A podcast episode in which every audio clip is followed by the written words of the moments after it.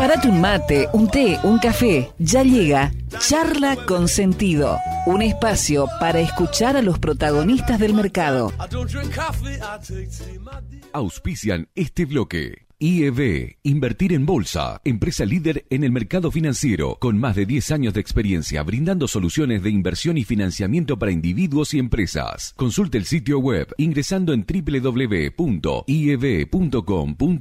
Agente de liquidación y compensación y agente de negociación integral registrado en CNB bajo el número 246. Desde el litoral y con presencia en todo el territorio nacional. Net Finance es la red comercial del mercado de capitales que mejor acompaña el crecimiento de tus inversiones personales el financiamiento pyme y la optimización de los flujos de caja de las empresas. Seguinos en www.netfinance.com.ar o en Instagram como netfinance-bajo para más información. Agente productor del mercado de capitales registrado en CNB bajo el número 1158. Transporte Goichik SRL. Más de 30 años de trayectoria, prestando servicio de transporte de media y larga distancia para cargas generales, paletizadas, bebidas y contenedores en todo el NEA y NOA y Round Trip a Buenos Aires. Transporte Goichik, Casa Central, Corrientes 41, Leandro en Alem, Misiones. Fontana Lubricentro levanta la bandera de que mantener tu vehículo en condiciones pase a ser un disfrute. Si no podés venir, no importa, buscamos tu auto, pero si lo traes, vas a disfrutar de una sala de espera donde te tomás un té, café o mate. Si venís con los chicos o bebés, hay cambiadores, juegos, tablet, para mirar la tele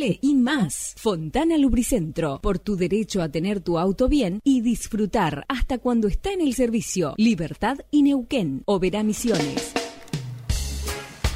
Muy bien, y en este espacio del día de hoy vamos a hablar sobre la economía popular, vamos a hablar también de eh, una visita que tuvimos aquí, tenemos todavía por algunos minutos porque está a punto de subirse al avión, eh, en este caso nuestro entrevistado del día de hoy, que estuvo haciendo bueno, un conversatorio sobre temas vinculados al emprendedurismo a través de la economía popular y también llevando adelante algunas cuestiones relacionadas con la formalización laboral de trabajadores que eh, justamente participan de este tipo de organizaciones, pero bueno, a guiarnos un poco por lo que suele ser la definición googleada, por decirlo de alguna manera, de la economía popular, eh, lo que te dice es que eh, esto surge cuando sectores eh, excluidos del mercado laboral formal crean su propio trabajo y también sus propios circuitos de comercialización como ferias o distinto tipo de trabajo cooperativo inclusive. Aquí en nuestro país muchas de estas estructuras también se ven organizadas a través de ONGs, de cooperativas,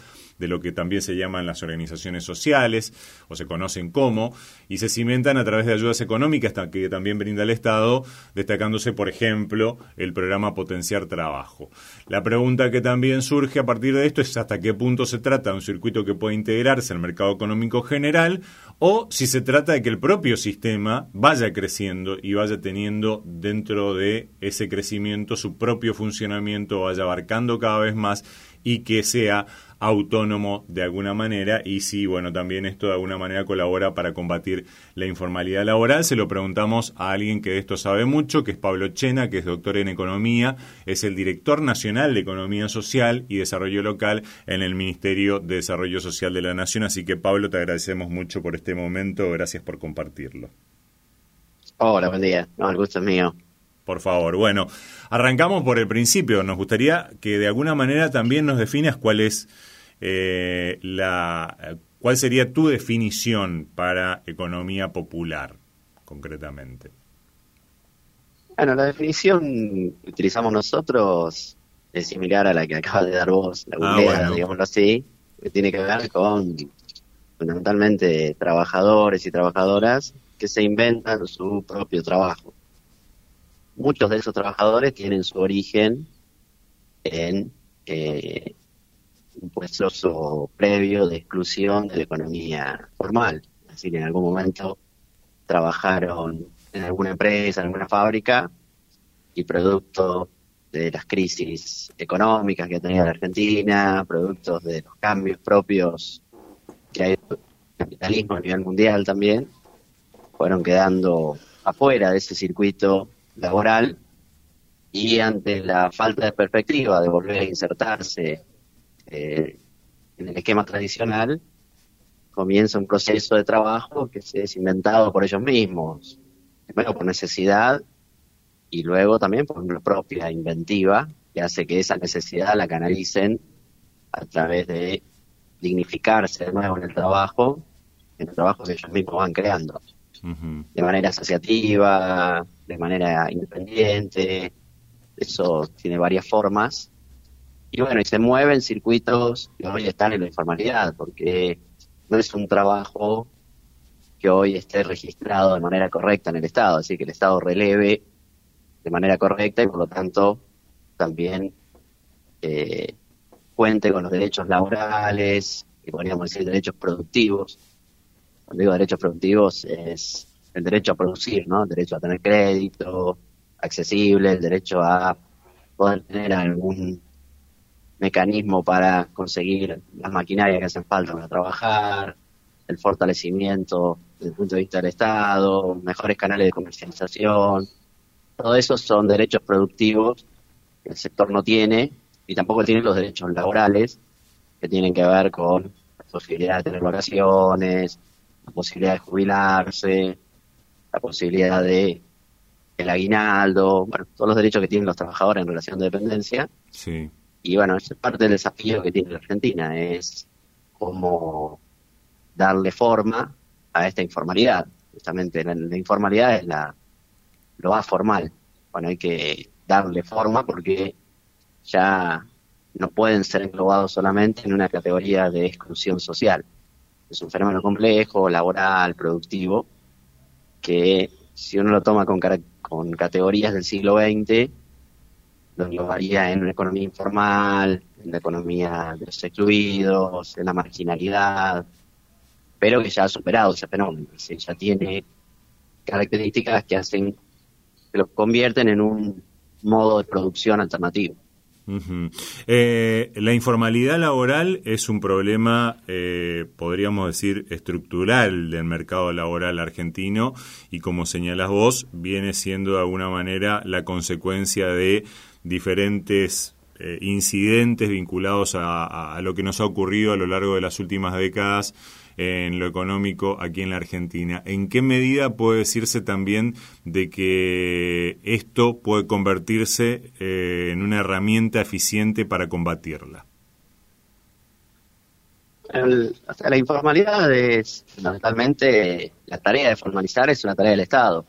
¿sí? Es una parte importante del trabajo en la Argentina, las formas de trabajo en la Argentina están en la informalidad, es porque de alguna manera desde el Estado no se han hecho las cosas correctamente para poder formalizar esas formas de trabajo. Así que primero es un, diría un mea culpa ahora como funcionario eh, de no haber tenido las herramientas suficientes en todo este tiempo para formalizar este tipo de, de formas de trabajo, que son el 50% aproximadamente de la clase trabajadora argentina englobada en la economía popular. Y bueno, a propósito justamente de una de las tareas que estuviste realizando, insisto, eh, es un programa que lo hacemos desde aquí, desde Misiones, y, que también después luego se convierte en podcast, eh, y que eh, por lo que he visto también en tus redes sociales es habitual que lo hagan, están, bueno, también proponiéndole a los trabajadores que están dentro de la economía informal, y de la economía popular que se vayan formalizando, al menos para ir obteniendo esos derechos que decías vos, por ejemplo, a una jubilación, a la posibilidad de tener una cobertura social, ¿en qué medida lo han ido, lo, lo, van logrando, por decirlo de alguna manera, teniendo en cuenta de que a veces también hay una resistencia a formalizarse?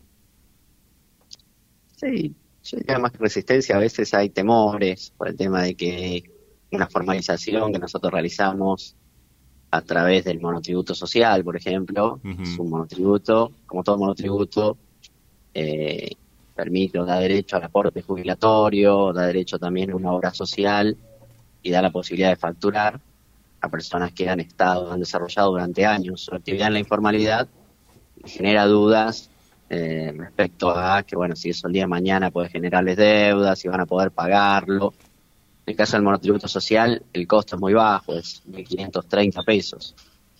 entonces se vuelve accesible para este sector de la economía que hoy está en la informalidad. Nosotros empezamos el proceso de formalización inscribiendo a los trabajadores y trabajadoras en el RENATEP, que es una, una inscripción a forma de declaración jurada. Las mismas personas que son trabajadores de la economía popular se inscriben a través de una página web, llenan un formulario y en ese formulario se les pregunta no solo los datos personales, sino también en qué rama de la economía popular se desempeñan, qué actividad realizan, de qué manera, si hacen de manera independiente, asociativa, en qué espacio productivo. Y bueno, ese registro ya cuenta con casi 4 millones de trabajadores y trabajadoras de la economía popular inscriptos, de los 8 millones que nosotros estimamos pertenecen al sector, es decir, que estamos registrando en el RENATEP el 50% aproximadamente de la economía popular. Ese es como el primer escalón, sí. que es un reconocimiento del Estado del trabajo y de los trabajadores de la economía popular. El segundo escalón de esta escalera de formalidad creciente que estamos proponiendo tiene que ver con el monotributo social, donde ya no solo se los reconoce como trabajadores de la economía popular, sino que, como te decía, se comienza, o sea, se les, se los acerca a los aportes jubilatorios, es decir, se les reconoce el aporte jubilatorio y eso el día de mañana es el derecho previsional. Se les da acceso a una obra social y también se les permite mejorar su comercialización a través de la posibilidad de facturar lo que comercializan sin que eso signifique pagar un impuesto. Es decir, eh, la parte de facturación del monotributo social está exenta de la parte impositiva. No hay ningún descuento impositivo a la hora de facturar. Simplemente es para que puedan emitir la factura y de esa manera insertarse en canales formales de comercialización. Y el tercer paso en esta escalera que te decía tiene que ver con la promoción en los casos en los cuales el trabajo sea asociativo y esté consolidado de un formato cooperativo que les permita también vender a mayor escala, comprar a mayor escala, participar de las compras del Estado, venderle a las grandes superficies, bueno, insertarse en un circuito de comercialización y productivo más potente con un formato cooperativo. Esa es nuestra propuesta. Eh, estamos, como te decía, en el RENATEP hemos llegado a 4 millones de personas, en el monotributo social un poco más de 600.000 personas y de ahí a pasar al formato cooperativo eh, dentro de lo que es la Secretaría de Economía Social, que es el lugar donde estamos llevando adelante esta propuesta. Hay aproximadamente 20.000 personas más o menos que luego se consolidan en formatos cooperativos. Es un poco el esquema de la escalera y los números que hoy manejamos. Estamos eh, muy lejos de formalizar la economía popular, todavía nos falta un trayecto largo. Eh, ¿Qué tan amigo? Pues uno supone que, el primer, digamos, eh, cliente, por decirlo de una manera, más sensible por conocer de manera cercana cuál es esta realidad que nos acabas de describir, debiera ser el Estado. ¿En qué medida el Estado ha logrado que encontrar proveedores, por decirlo de alguna manera, dentro de la economía popular. Eh, te pregunto esto también, sabiendo de que aquí en Misiones, en particular, eh, tenemos una cantidad de trabajadores que están eh, envueltos o involucrados en la economía popular, que es aproximadamente la misma cantidad de trabajadores que están en la formalidad, por ejemplo, lo cual es una cifra bastante significativa, digo, que, que, que sea la misma cantidad los que están en economía popular que los que están en un trabajo lo que se denomina coloquialmente en blanco, eh, y por otro lado que muchas veces eh, les cuesta también, aún desde esa asociatividad, lograr, digamos, que eh, el Estado los considere como potenciales proveedores de algunas de las cosas que, que, fabrican, de los servicios que prestan, etcétera. Bueno, es un bastante heterogéneo. Hay lugares donde se ha avanzado más y en otros menos. La obra pública en los barrios populares, por ejemplo, se ha avanzado bastante a través de la Secretaría de Integración Sociurbana. Justamente, primero, recordarán en pandemia, se cobró el impuesto a las grandes fortunas, eso fue un fideicomiso que hoy financia, hoy se financia con parte de ese dinero el gasoducto, con otra parte de ese dinero eh, entre otras cosas, la urbanización de barrios populares. Y eso se hace con cooperativas de la economía popular en todo el país, en barrios que previamente fueron relevados a través de un registro que se llamó el RENAVAP, Registro Nacional de Barrios Populares. Primero se lo registró y luego se comenzó un proceso de urbanización. Sí. Después tenemos casos también de articulaciones que tienen que ver con la compra estatal social dentro del Ministerio de Desarrollo Social y un decreto que salió el año pasado que estipula que el 30% de la obra pública del Estado Nacional tiene que, de pequeña escala, tiene que ser adjudicada a la economía popular. Es un decreto reciente y que está en etapa de implementación. Cuesta implementarlo, cuesta que se cumpla en muchos casos, pero bueno, ya va marcando un camino para que efectivamente las cooperativas de la economía popular, fundamentalmente, puedan encaminarse al compra estatal y a la obra pública. ¿Qué tan importante es ese aporte que se hace, por ejemplo, a través del potenciar trabajo para que todo este circuito del cual estamos hablando funcione, Pablo? Y el potenciar trabajo tiene un millón trescientos mil titulares, o sea que abarca una parte minoritaria de la economía popular, que son 8 millones. Y la pata más importante, el 50%, tiene que ver con el apoyo a la tarea comunitaria. Comedores, merenderos, espacios de primera infancia, donde las son fundamentalmente mujeres trabajadoras de este sector. En muchos casos el único ingreso que tienen es el, que les otorga el potencial trabajo, que es un, en un formato de salario social complementario, un salario por tareas comunitarias, que por supuesto es muy poco, pero que bueno, por el gran compromiso que tienen las compañeras que están trabajando ahí, permiten realizar tareas comunitarias grandes, eh, que realmente resuelven problemas no solo de poner un plato de comida en muchos chicos de barrios populares, sino también resolver temas de consumos problemáticos, violencia de género, hay promociones también de salud, bueno, un montón de, ramas comunitarias que se han ido desarrollando y que el programa los apoya a través de eh, el estipendio del potencial trabajo. Después tenemos también una pata muy importante en el reciclado, en la agricultura familiar, en la construcción a pequeña escala también se hace, se financia en muchos casos o se fortalece a través del programa Potencial Trabajo. Es uno de los la herramienta hoy diría una de las dos o tres herramientas más importantes de las que dispone la economía popular en su relación con el Estado. Eh, y eh, también, eh, antes de preguntarte, digamos, sobre, sobre tu opinión, digamos, acerca de qué proponen los distintos sectores políticos acerca o para este sector en particular en el cual ustedes están trabajando, que es el de la economía popular. te, tiro, digamos, también otro ejemplo que, que de actividades, ¿no? Una de las actividades por ahí, mm, de alguna manera, paradigmáticas en cuanto al trabajo eh, precario o informal es del de la actividad textil, en donde sabemos que a veces hasta grandes y muy reconocidas marcas de indumentaria terminan teniendo talleres en donde la mayoría de la gente está dentro de la informalidad, si bien obviamente también acá intervienen otros actores que tienen que ver con el ámbito gubernamental, como el Ministerio de Trabajo, los gremios, ¿por qué no?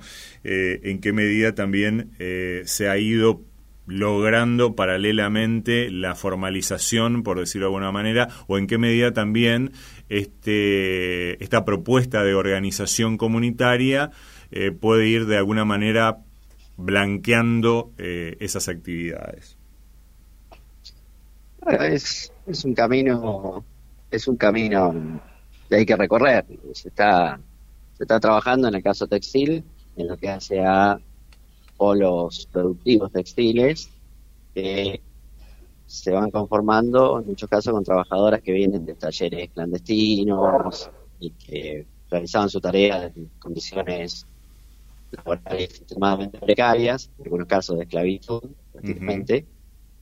Y bueno, se han ido conformando cooperativas textiles eh, con la tarea de que las compañeras dejen de trabajar en su casa de esa manera, razón, y puedan incorporarse en formatos cooperativos, en polos textiles, que les permiten comprar las telas eh, de manera conjunta, les da acceso a ventas más importantes, no solo al Estado, sino a grandes empresas y que les permite negociar mejor los precios de cada prenda, etcétera, etcétera. Así que la verdad que es una tarea que es prácticamente artesanal, porque hay que ir caso por caso, pero que bueno, va mostrando un camino de salida de una situación muy compleja para muchas mujeres trabajadoras del sector. Pero a su vez también a veces se convierte en una herramienta, eh, digo, muy interesante desde el punto de vista de que, a ver, con esa ayuda social eh, le permiten a, por ejemplo, ya que mencionábamos a las trabajadoras en particular, poder hacer el trabajo también en su casa sin la necesidad de tener que eh, dejar de cuidar a sus chicos, por ejemplo, ¿no? Sí, exactamente. Por eso se han desarrollado en muchos casos los talleres de que tienen que ver con los espacios de primera infancia, cuya función es justamente esa. Eh, aeropuerto. Perdón que estoy acá. Sí, no, no, sabemos que estás ahí este, llegando para, para tomar el avión, así que este, lo, entendemos y vamos a ir redondeando, quédate tranquilo. Eh, tiene que ver con eso, con los trabajos. Es complejo el tema de la economía popular, porque bueno, en el caso, como vos bien decías, cuando son mujeres, también hay que atender a los chicos, por eso se van desarrollando espacios de cuidado de niños en los barrios, que se llaman espacios de primera infancia, o si no en los mismos lugares de trabajo, los polos textiles, por ejemplo, tienen espacio para estar con los chicos o tienen la libertad de trabajar en los tiempos que pueden trabajar. Después se van, dejan los chicos en la escuela, vuelven, siguen confeccionando prendas, van a retirar a los chicos de la escuela, y esa libertad de poder trabajar en los momentos que tienen disponibles para ellas es un logro muy importante porque las fábricas tradicionales del sector tienen que marcar tarjeta y trabajar 10, 12 horas. Eh, esto pretende de alguna manera venir a, solucionar muy obviamente paulatinamente un problema que eh, vos eh, le pondrías ¿qué, qué origen cronológico hace cuánto tiempo que venimos digamos en este proceso de eh, informalización del trabajo en la Argentina? Y la Argentina estaba sus relaciones laborales con un alto nivel de formalización hasta mediados de los 70. Después se ha ido deteriorando por motivos internos de distintos gobiernos que han ido generando, destruyendo puestos de trabajo que estaban formalizados y la gente que ocupaba esos puestos de trabajo terminó generándose trabajos, que, como decíamos, la economía popular, asociados a la informalidad, porque era una economía que no ha tenido un proceso de formalización sistemático, por lo tanto los trabajadoras y trabajadores del sector han quedado informalizados. Después ha tenido como picos, ¿no? el fenómeno de la crisis del 2001. Los 90 ya venían a través un poco de los se venía viendo todos los movimientos piqueteros, el movimiento de trabajadores desocupados, cómo fue subiendo la tasa de desocupación, incluso en Argentina, producto de una gran destrucción de, fábricas industriales, fundamentalmente, y de un ajuste muy fuerte en lo que hace a la estructura productiva del Estado. Después la crisis del 2001 amplifica ese fenómeno, y, el siglo XXI ya lo muestra con un tamaño que empezó siendo después del 1 del 30%, con la recuperación posterior a la crisis baja, llegó al 40, bajó al 30, 30 y pico, y en la actualidad ronda los 40, 50% de la población económicamente activa. Eh, y, digamos, entre las políticas más exitosas para tratar de ir combatiéndola, eh, ¿qué, qué, digamos, ¿qué cosa nos podrías mencionar particularmente o qué iniciativa nos podrías mencionar? El camino, conceptualmente, son tres grandes eh, hitos que tiene que ir logrando el sector para poder desarrollarse. O sea, el objetivo tenemos nosotros es desarrollar la economía popular. Ya no se ve como un fenómeno temporario, que empezó siendo el fenómeno de la exclusión, era, bueno, eh, la crisis los sacó del mercado de trabajo, pero van a volver cuando la economía se recupere. Después ya la exclusión se convirtió en algo podríamos llamar pobreza estructural, porque el mismo sistema veía que era irresoluble dentro del sistema. Sin embargo, del otro lado, empezaron a desarrollar estas prácticas laborales que hoy llamamos economía popular, y en lugar de invisibilizarlas, se ha tratado de hacer o de eh, forzar, si se quiere, el ingreso al sistema formal. Bueno, hay que reconocer este trabajo y desarrollarlo. Desarrollarlo significa, primero, formalizarlo con distintos instrumentos de formalización, hay que crear más instrumentos de formalización. en muchos casos, por ejemplo, monotributos gratuitos. Nosotros insistimos con la importancia de un monotributo gratuito y masivo, porque acá el objetivo no es recaudar eh, dinero de este sector, sino formalizarlo para que esté inscripto en el Estado. Y después avanzar paralelamente, diría yo, en un esquema de crédito, crédito no bancario, accesible para que tengan, puedan mejorar la maquinaria, tengan acceso a, un cambio tecnológico. son oficios que se han desarrollado con la maquinaria que tenían, que consiguieron como pudieron. Y bueno, necesita, es un sector que necesita crédito, porque no hay ahorro previo para decir, bueno, con el ahorro voy a comprar una máquina, con lo que tengo ahorrado, vamos a invertir en insumos, etcétera, etcétera. Entonces, una pata fundamental para desarrollar el sector es el crédito, y la otra pata es la capacitación, y yo agregaría como cuarta, como cuarto eje, eh, lo que tiene que ver con la comercialización, mejorar todo lo que se puedan los canales de comercialización, porque ahí es donde se pierde mucho el valor de los productos de la economía popular, ahí es donde se establece una relación asimétrica entre la economía popular y quienes compran los productos de la economía popular, que hace que sus productos estén desvalorizados en el mercado, no, logren, porque faltan certificaciones de calidad, las certificaciones de calidad tradicionales muchas veces resultan muy lejanas para un productor de la agricultura familiar, artesano, o la producción de alimentos que tiene mucho que ver con lo casero, pero que por ahí no tienen las certificaciones tradicionales para poder venderse de manera adecuada. Es un conjunto de instituciones, diría yo, que está faltando a la economía popular. Así como la economía de mercado tradicional, privada, tiene sus instituciones de formalización como son las sociedades anónimas, tienen sus instituciones de crédito como son los bancos, tienen su desarrollo en la comercialización, la economía del Estado lo mismo.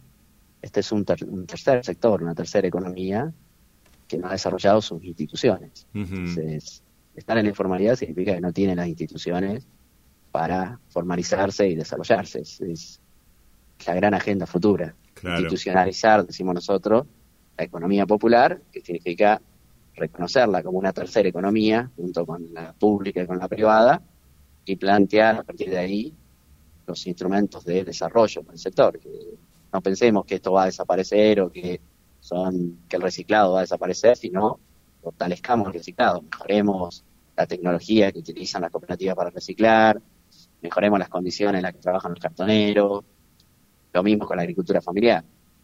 No pensemos en que tiene que desaparecer, sino que tiene que ser cada vez más fuerte. Donde el acceso a la tierra sea más sencillo, donde el acceso a las maquinarias sea posible para un agricultor familiar.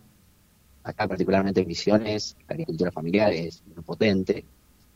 bueno, en, el esquema de, trabajo de la economía popular, yo creo que la gran, el gran cambio de visión es dejar de pensar de que tienen que ir a trabajar en una fábrica, como en los años 50 o 60, reconocer el trabajo que están haciendo, dignificarlo con derechos laborales, es decir, que si trabajas en la economía popular puedas jubilarte, puedas tener hora social.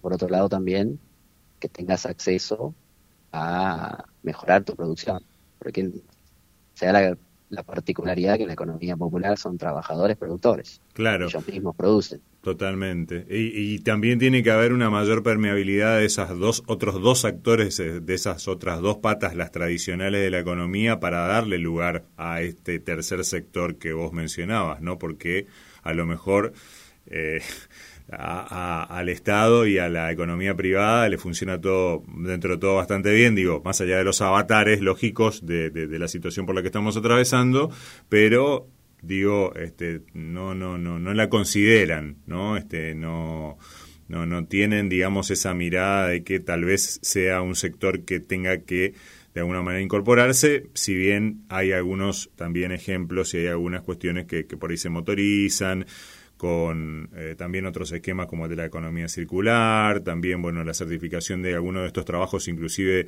dentro de lo que es, por ejemplo, eh, el triple impacto, este, hay experiencias ¿no? que, se están desarrollando, aunque sean por ahí, digamos, muy puntuales. Pero Pablo, eh, quiero aprovechar mucho tu tiempo porque te estás por ir justamente nuevamente a, te estás por tomar el avión. quería preguntarte, ¿qué mirada crees vos o ves que tiene de este sector económico? Eh, el espectro político argentino, teniendo en cuenta de que estamos también eh, ante a las puertas de, una elección? Es un proceso lento. En general, comenzaron la política en general muy obsturada para este tipo de propuestas. Es decir, más que reconocer la economía popular, eh, se suele repetir de que tienen que ir de los planes al trabajo, ¿sí? desarrollo de los programas sociales para fortalecer la economía popular no fuera trabajo. Sí. Eh, esa es una, discusión muy instalada. Eh, y después tenemos también, así como tenemos estos desafíos, que es que se consolida el sector y se lo reconozca, también hemos tenido avances leyes muy importantes que han salido, como la ley de emergencia social en su momento, eh, hablábamos de la ley de urbanización de barrios populares, el programa social Potencial Trabajo se ha fortalecido en este tiempo. Eh, y la agenda política futura, yo creo que no tiene, tiene todavía mucho muchas deudas con el sector. Es decir, todavía no hay una agenda clara, excepto en el caso de Juan, porque viene el sector de Boys. En el resto de, de las fuerzas políticas eh, no hay un reconocimiento pleno en la economía popular, pese a que estamos hablando de millones de personas y que si no hay una agenda productiva, laboral para esta gente, se empieza a alejar justamente de la política. Yo creo que mucho del fenómeno que tenemos de alejamiento de la sociedad, de la política y de descreimiento, tiene que ver con que las propuestas no conectan con las experiencias de vida. Para la gente que está en la economía popular, si el discurso político es eh, tuyo no es trabajo, porque por un plan social y tienes que ir a hacer un trabajo en relación de dependencia, o si trabajas en la economía popular, no reconozco tu formalidad como trabajador, simplemente te veo como alguien vulnerable, excluido, pobre, la categoría que uso es pobre y no trabajador de la economía popular que está empobrecido, cuesta mucho conectar con las propias experiencias, porque la verdad que la mayoría de los trabajos de la economía popular requieren un esfuerzo mayor incluso que aquellos que están trabajando en el sector privado y público. Quiero ver el trabajo que hace un cartonero, nada más empujando el carro a las 10 de la noche, todo el tiempo, frío, condiciones de trabajo paupérrimas, en muchos casos. Eh, y bueno, decirle a esa persona que no está trabajando o que es un marginal, en lugar de decirle, estás trabajando en esto, vamos a mejorar tus condiciones de trabajo, te vas a poder jubilar siendo reciclador, todo el ejemplo de los cartoneros, por dar, un ejemplo de, tantos, es otra mirada de la política hacia el sector. Si la política no conecta con las experiencias laborales de la economía popular, es muy difícil que los trabajadores y trabajadoras del sector conecten también y se esperancen con las propuestas políticas. Eh, ese es un gran desafío, creo yo. Y por último, ya este, te, pregunto como economista en general, ¿cómo ves las propuestas económicas de los distintos sectores políticos también en pugna? teniendo en cuenta de que hay toda una, una variedad y de que de alguna manera también la, la economía, perdón, eh, se ha convertido en uno de los temas fundamentales de la campaña. Sí, yo creo que las propuestas políticas hoy tenemos desafíos fundamentalmente macroeconómicos muy grandes. Eh, la discusión que hay sobre el endeudamiento y el Fondo Monetario Internacional, el problema inflacionario severo que tiene Argentina, la desigualdad social.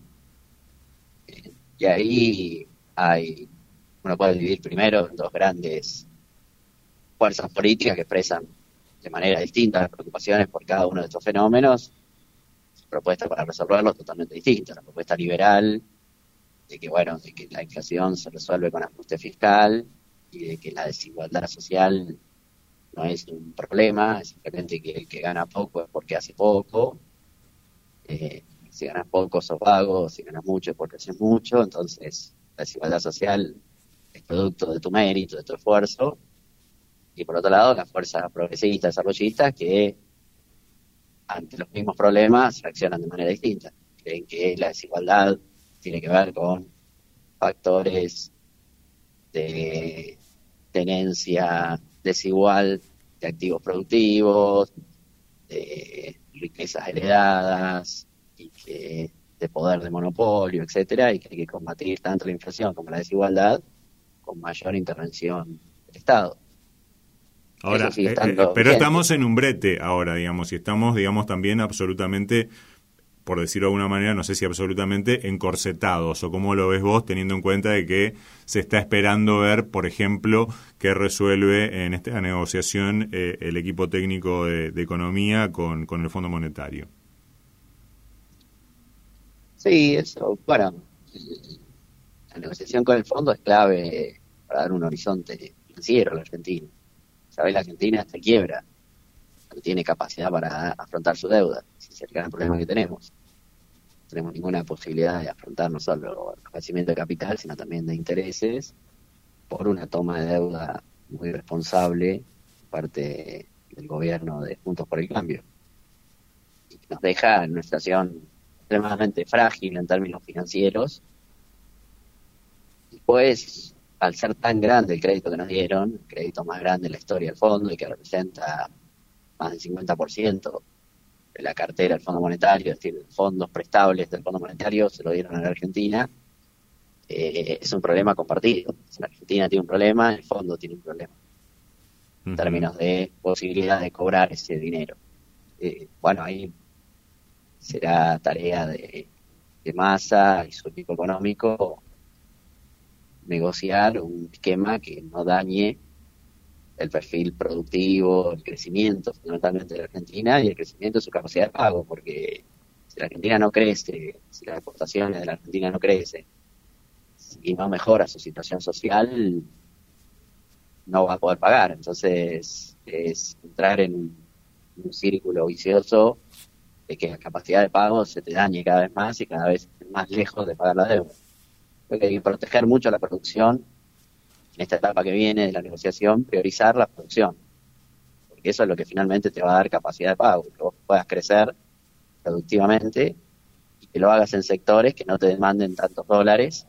En eso, bueno, rescato la economía popular, por ejemplo, porque es un sector que genera mucho trabajo y con muy poca cantidad de dólares en términos comparativos. Entonces, por ejemplo, desarrollar la economía popular permite dignificar mucho el trabajo mejorar los niveles de desigualdad social, porque estás mejorando las condiciones de trabajo los que están más abajo, y por otro lado tenés consumo de dólares muy bajo, porque son sectores intensivos en trabajo y se mueven en pesos. En la economía popular no, se especula con los dólares y se compran dólares para atesorar.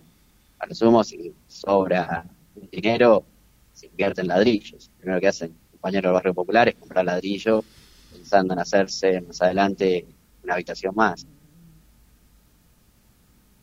Pablo, eh, te agradecemos mucho por este tiempo y bueno, este, muchas gracias por, por este momento nuevamente y, muy interesante también este, esta aproximación a, lo que tiene que ver con la economía popular y bueno, también estas eh, últimas definiciones tuyas. ¿eh? Muchísimas gracias.